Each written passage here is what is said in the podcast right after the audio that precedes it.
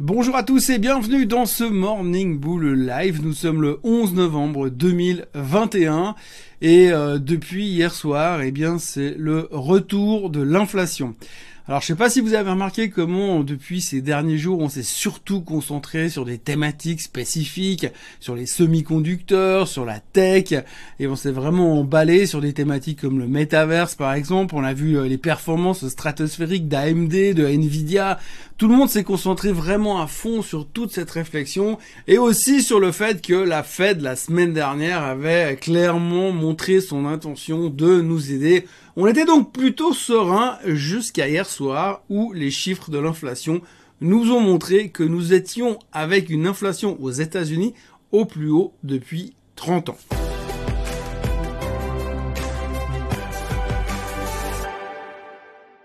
Alors évidemment, depuis 30 ans, euh, pour certains, ça fera aucun effet, pour d'autres, ça fera peut-être un peu plus d'effet, mais donc l'inflation américaine n'a jamais été aussi haut depuis 30 ans, donc du coup, on a eu un rebond sur le rendement du 10 ans, et donc tout le monde a vu les rendements du 10 ans qui montaient, donc tout le monde a dit, ah mais il faut que j'aille me planquer dans le 10 ans, parce que c'est beaucoup plus confortable. Et puis donc du coup, on a tapé sur la tech qui s'est fait euh, déglinguer hier soir. Alors on a repris euh, les usual suspects. Hein. On a tiré sur AMD, on a tiré sur Nvidia parce que c'était déjà beaucoup monté avant.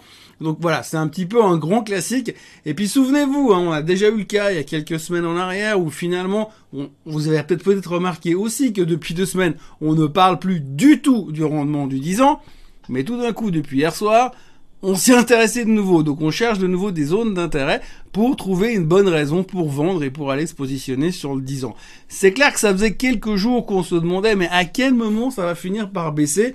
Eh bien voilà, ça a commencé avant-hier et c'est vraiment hier qu'on a dit ouh là là, il se passe quelque chose. Alors voilà, donc depuis là, le marché n'est pas non plus craché, on a baissoté puisque le Nasdaq perd quelque chose comme 1,5%, c'est pas non plus la fin du monde. Quand vous avez des bah, certaines boîtes qui ont pris jusqu'à 20 ou 25% en l'espace de 3 ou 4 séances, ça va pas changer grand-chose à la face du monde, mais néanmoins, on a eu un petit peu ce début de panique, de peur parce qu'on s'est dit ouais bah voilà, finalement euh, oui, la Fed va nous aider, mais avec cette inflation, comment est-ce qu'elle va bien pouvoir faire pour nous aider? Alors c'est assez intéressant parce que finalement, euh, la Fed a clairement montré son intention de nous soutenir dans ce cadre économique et aujourd'hui, eh bien, on se rend compte que finalement, eh bien, on peut plus soutenir grand-chose parce qu'ici, il y a trop d'inflation, il va falloir faire quelque chose. D'ici la fin de l'année, c'est-à-dire d'ici six semaines, il va encore y avoir une fois euh, les publications du CPI à la mi-décembre grosso modo, juste avant le dernier meeting de la fête de l'année. Et donc il est plus que probable que durant cette, euh, cette dernière publication de l'année au niveau des chiffres inflationnistes, si on a de nouveau une répercussion comme aujourd'hui, c'est-à-dire une accélération mois sur mois, puisque finalement septembre c'était déjà assez fort, mais octobre c'était encore plus fort, et si novembre est encore plus fort, il est plus que probable que la Fed va devoir se poser des questions dans un mois en se disant bon qu'est-ce qu'on fait? Est-ce qu'avant Noël on remet une couche de tapering, on augmente la puissance à la place de 15 milliards par semaine en moins, est-ce qu'on pourrait pas couper beaucoup plus que ça? Et donc du coup, eh bien euh, les marchés se sont posé la question hier. Alors c'est que de l'interrogation, on se pose beaucoup de questions sur l'avenir, on n'en sait foutrement rien comme d'habitude, mais on essaie de se demander oui et puis si qu'est-ce qui pourrait éventuellement peut-être se passer. Alors quand on regarde un petit peu à l'intérieur de ces chiffres de l'inflation, eh bien qu'est-ce qui ressort le plus Qu'est-ce qui pousse le plus à la hausse? Eh bien c'est l'essence, c'est euh, le logement et puis c'est tout ce qui est euh, nourriture. Donc c'est assez euh, assez embêtant parce que c'est pas vraiment des secteurs qu'on peut vraiment couper. À la limite, on peut laisser la voiture au garage, mais pour ce qui est de payer le loyer et de se nourrir, il va quand même falloir continuer un petit peu. Donc du coup, ça met quand même une certaine pression là-dessus et les gens restent quand même pas mal inquiets. Et puis et puis alors une des raisons pour cette hausse de l'inflation, c'est toujours ces, chaînes de production qui ne suivent plus, ces, ces livraisons qui n'arrivent pas. Et quand vous regardez les dernières photos et qui circulent, les derniers chiffres qui circulent, il y a 111 portes-containers qui sont parqués, enfin, qui flottent à l'extérieur des ports californiens, parce que pour l'instant, on n'arrive pas à les laisser rentrer, on n'arrive pas à les décharger. Donc c'est aussi une des raisons principales pour que, euh, pour que tout ça soit un tout petit peu inquiétant. Donc ça, c'était le gros thème d'hier. Autre thématique de la journée d'hier, parce qu'il faut quand même en parler, c'est un des gros événements de la journée, c'est la mise en bourse de Rivian. Donc je vous en avais déjà parlé hier, cette voiture électrique, cette marque de voiture électrique qui est backée par Amazon, qui est backée par Ford, est donc venue en bourse hier. Je vous ai raconté l'augmentation euh, du prix pré-IPO, puisque finalement on est passé de 52 dollars à 78 dollars. Elle est finalement venue en bourse et hier soir elle a payé jusqu'à 100 dollars. Elle termine d'ailleurs au-dessus des 100 dollars. Donc c'est une explosion euh, de 30% à l'ouverture sur le prix de Rivian. Je rappelle pour information qu'ils vendent toujours 46, ils ont toujours vendu 46 voitures depuis le début de l'année et que alors euh, le CEO était super euh, enthousiaste, évidemment on le serait à moins, mais il était super enthousiaste hier soir en disant oui mais nous d'ici 2040, pardon 2030, eh bien on aura on aura une capacité de production de 1 million de voitures par année. Super. Alors un million de voitures par année, c'est plus ou moins ce que fait Tesla aujourd'hui. Alors ce qui est assez génial quand même, c'est que finalement on se rend compte que les prévisions de production automobile en général, mais Tesla en particulier, puisqu'on en parle beaucoup ces derniers temps, eh bien Tesla a une capacité de production qu'on voit aujourd'hui qui est proche de 1 million, mais on voit que trimestre par trimestre, ils ont toujours de la peine à donner un chiffre exact et ça se joue plus ou moins à 30 ou 40 000 voitures d'écart. 30 ou 40 000 voitures d'écart. Je sais pas si vous imaginez ce que ça représente sur un parking, 40 000 voitures. Donc, il y a des petits écarts et c'est difficile de produire, de préciser exactement combien de voitures vont être produites. Je parle même pas de les vendre, mais juste de les produire. Et quand vous regardez aujourd'hui ce que nous annonce le mec de chez Rivian, donc il nous dit en 2030, donc si mes calculs sont exacts, en supposant que 2021 est déjà fini, on a encore 8 ans, gros 8 ans à tirer avant d'arriver en 2030. Et le mec, il peut déjà nous dire qui vont faire un million de voitures par année. En tout cas, il est balèze. Hein. Franchement, bravo, parce qu'aujourd'hui, on est incapable de faire de la prévision boursière à plus de 3 minutes, mais par contre, lui, il peut déjà nous dire combien de bagnoles il va produire en 2030. Voilà, en gros, ce qui est assez intéressant, c'est que le titre a explosé lors de sa première journée de cotation, et on a quand même Katie Wood, qui est un peu l'impératrice euh, de la voiture électrique, puisqu'elle adore Tesla, on le sait. Katie Wood est venue dire hier qu'elle n'achèterait pas Rivian parce que les valorisations du secteur sont un tout petit peu trop riches quand même. Donc, bonne nouvelle, les voitures électriques, c'est complètement surévalué. Je suis vraiment, mais alors, super étonné. Donc voilà, Rivian est en bourse, Tesla a rebondi parce que visiblement, bon, c'est pas très clair ce qu'a foutu monsieur Elon Musk, hein, toujours pas très clair, puisqu'il semblerait qu'il avait eu pris l'autorisation auprès des autorités financières pour vendre l'équivalent de 5 milliards d'actions qu'il en aurait déjà vendu ces derniers jours entre 4 euh, et 5, pas loin. Donc certains commencent à se dire il arrive un petit peu au bout.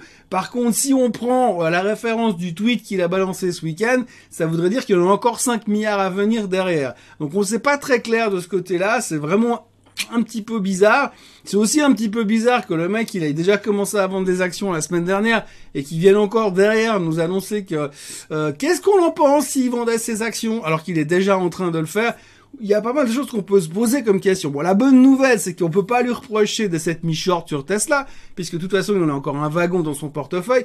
Mais en tous les cas, sa manière de travailler est encore une fois très surprenante. Toujours est-il que le titre pouvait rebondir hier soir parce que on était soulagé de ce côté-là. On notera encore les chiffres hier soir de Beyond Meat qui ont euh, été complètement pourris. Euh, très mauvais chiffres, on en parlait hier dans la question du jour, sauf erreur. Donc Beyond Meat, très mauvais chiffres, moins 20% after close hier soir. Grosse déception euh, du côté de Beyond Meat, surtout avec un outlook assez merdique, assez mauvais.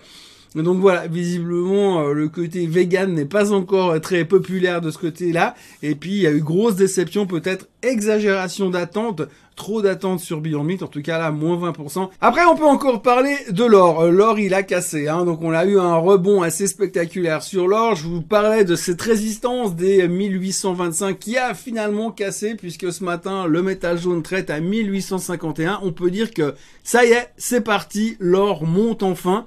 Alors jusqu'à où, on ne sait pas. Techniquement, il peut aller en direction des 2000. Mais en tout cas, évidemment, je vous laisse imaginer la réflexion que tout le monde a fait hier. Ah, l'inflation est au plus haut depuis 30 ans. Ah bah tiens, je vais me hedger sur l'inflation, je vais donc acheter de l'or. Donc plus personne n'en voulait de l'or depuis des mois parce que c'était pas du tout le bon hedge contre l'inflation, puisque le Bitcoin était nettement mieux. Et donc tout d'un coup hier, on s'est jeté sur l'or pour essayer de jouer cette thématique inflationniste. À noter aussi en parallèle que le Bitcoin en a profité pour aller taper les 69 000 dollars au moment plus ou moins où on publiait les chiffres aux États-Unis. Et puis après, depuis, il s'est dégonflé, il a perdu quasiment 8-9% depuis les 69 000, puisque ce matin, il se traite à 64 750. Donc joli retour, retour dans le range. Euh, on a une technique, on appelle ça un pullback, assez spectaculaire. Donc euh, probablement qu'il vient récupérer un petit peu des forces pour aller cette fois chercher les 75 000 assez rapidement. En tous les cas, hier, sell-off sur Bitcoin, euh, qui était le play inflationniste. Et puis les gens ont l'air de s'être un petit peu positionnés sur l'or, en tout cas pour l'instant, pourvu que ça dure. On notera aussi la correction du pétrole hier soir. Alors c'est assez marrant parce qu'il y a deux instituts qui viennent publier les chiffres des inventaires pétroliers. Et donc avant-hier soir, je vous ai expliqué hier dans la vidéo, le pétrole était monté parce qu'il n'y avait pas assez d'inventaire d'après ce que les chiffres étaient donnés. Donc ça veut dire qu'on était euh, short et donc euh, il y avait un risque, il y a une espèce de shortage de pétrole. Donc le baril est monté. Et hier, il y a eu d'autres chiffres qui ont été publiés par un autre institut qui s'appelle l'OIA. Et donc du coup, là, c'est l'inverse. Du coup, les stocks étaient largement, ils débordaient. Donc du coup, pression vendeuse sur le baril qui a reperdu ce qu'il a gagné la veille. Donc ça a fait 80, 82, 84, 84, 82. Grosso modo, on voit encore une fois que vraiment les prévisions sur le baril, c'est vraiment quelque chose de classe mondiale. La question du jour aujourd'hui, c'est quelqu'un qui me pose la question suivante. D'abord, il me dit j'espère que vous allez bien. Euh, oui, merci, je tousse un peu, mais ça va globalement. Euh, ma question est importante pour moi. Lorsque nous passons un ordre avant l'ouverture du marché, est-ce que les actions sont réservées au tarif qui nous est indiqué sur le moment ou pas, le prix qui fait foi reste-t-il celui de l'ouverture? Lors d'achat d'actions avant l'ouverture, je n'ai pu les acheter qu'avec la mention au mieux. Est-ce bien normal? En cas de vente, est-ce que le même processus euh, Que pensez-vous de ce moyen d'acheter ou de vendre des actions en vérifiant l'évolution avant bourse? Par exemple, pour d'ordage, dès qu'on connaît la nouvelle et qu'on voit l'action monter, il est préférable de poser un ordre d'achat au plus vite afin de profiter de l'ascension et de vérifier avant l'ouverture. Ai-je bien pigé ou suis-je à côté de la plaque? Euh, alors, ce qu'il faut bien comprendre, c'est que le système aujourd'hui, ça dépend des places de bourse déjà principalement, mais en général, il faut bien comprendre la dénomination avant bourse et la dénomination opening. C'est-à-dire que quand vous mettez un ordre, vous rentrez un ordre dans le système, avant l'ouverture, l'ordre va dans ce qu'on appelle un carnet d'ordre. Et donc là-dedans, le calcul est fait entre tous les ordres acheteurs, vendeurs, au mieux limités, et ça nous donne un prix indicatif d'ouverture. Ensuite, à l'ouverture, à la dernière seconde, au moment où ça ouvre, le calcul est refait en permanence, et donc le prix de punning est le prix de référence. C'est-à-dire que si vous avez mis un ordre d'acheter ou de vendre au mieux avant bourse, euh, et que c'est un ordre classique, hein, de, clientèle classique, à ce moment-là, dès l'ouverture, le prix de référence le premier prix payé. Donc si vous mettez un ordre sur un titre XY au mieux et qu'à l'ouverture il paye 100, vous aurez été exécuté à 100. Même si entre deux, le titre est passé par 50 et par 150 dans l'indication pré-opening, vous n'y avez pas droit.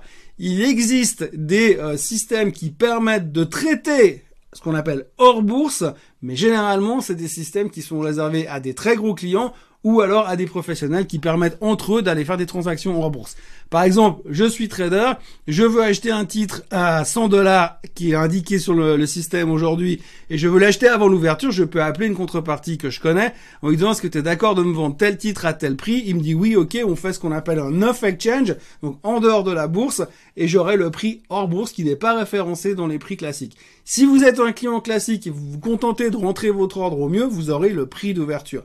Ni plus ni moins. Après, la question de savoir si vous pouvez mettre un ordre limité dedans, normalement vous devez pouvoir, mais après ça dépendra des plateformes que vous utilisez, les systèmes que vous utilisez, qui certains ont peut-être des restrictions différentes. Je peux pas m'avancer là-dedans. mais le, truc classique, quand vous voyez un prix indiqué en pré-opening, eh bien malheureusement c'est pas forcément celui-ci que vous pourrez euh, choper euh, en, euh, en avance parce qu'en mettant un ordre avant bourse ça ne marche pas comme ça. Euh, en tout cas pour aujourd'hui sur les marchés classiques, le prix, le premier prix payé c'est le prix d'ouverture. Donc si vous mettez un ordre non limité ou au mieux comme on dit avant l'ouverture, eh bien vous aurez le premier prix payé à l'ouverture, ce qui n'est absolument pas certain que ce soit le prix super intéressant que vous avez vu 45 minutes avant l'ouverture.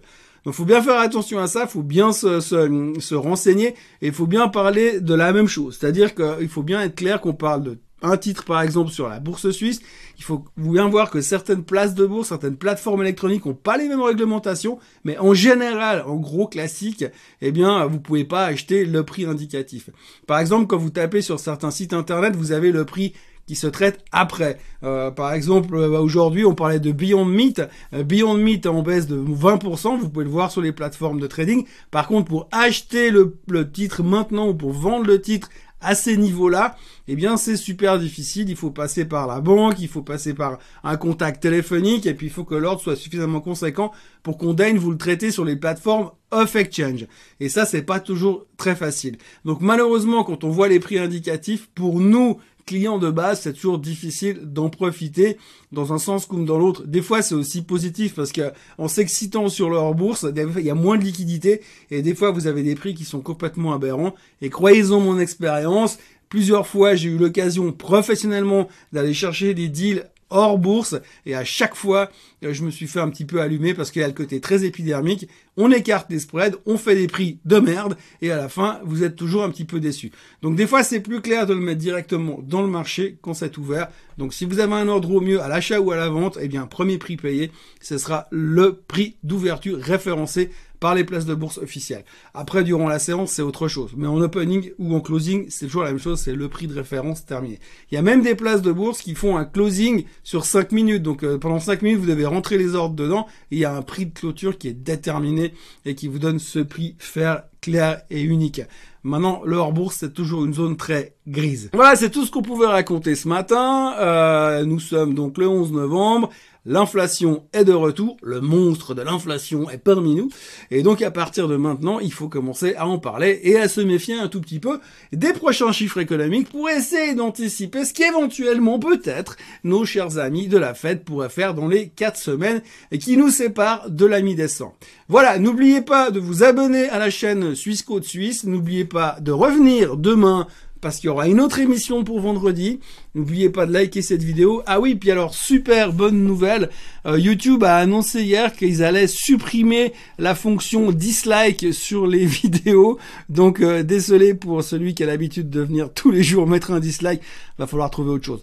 Passez une excellente journée, très bonne journée, bon appétit, bon café, et puis on se retrouve demain à la même heure et au même endroit. Bye bye.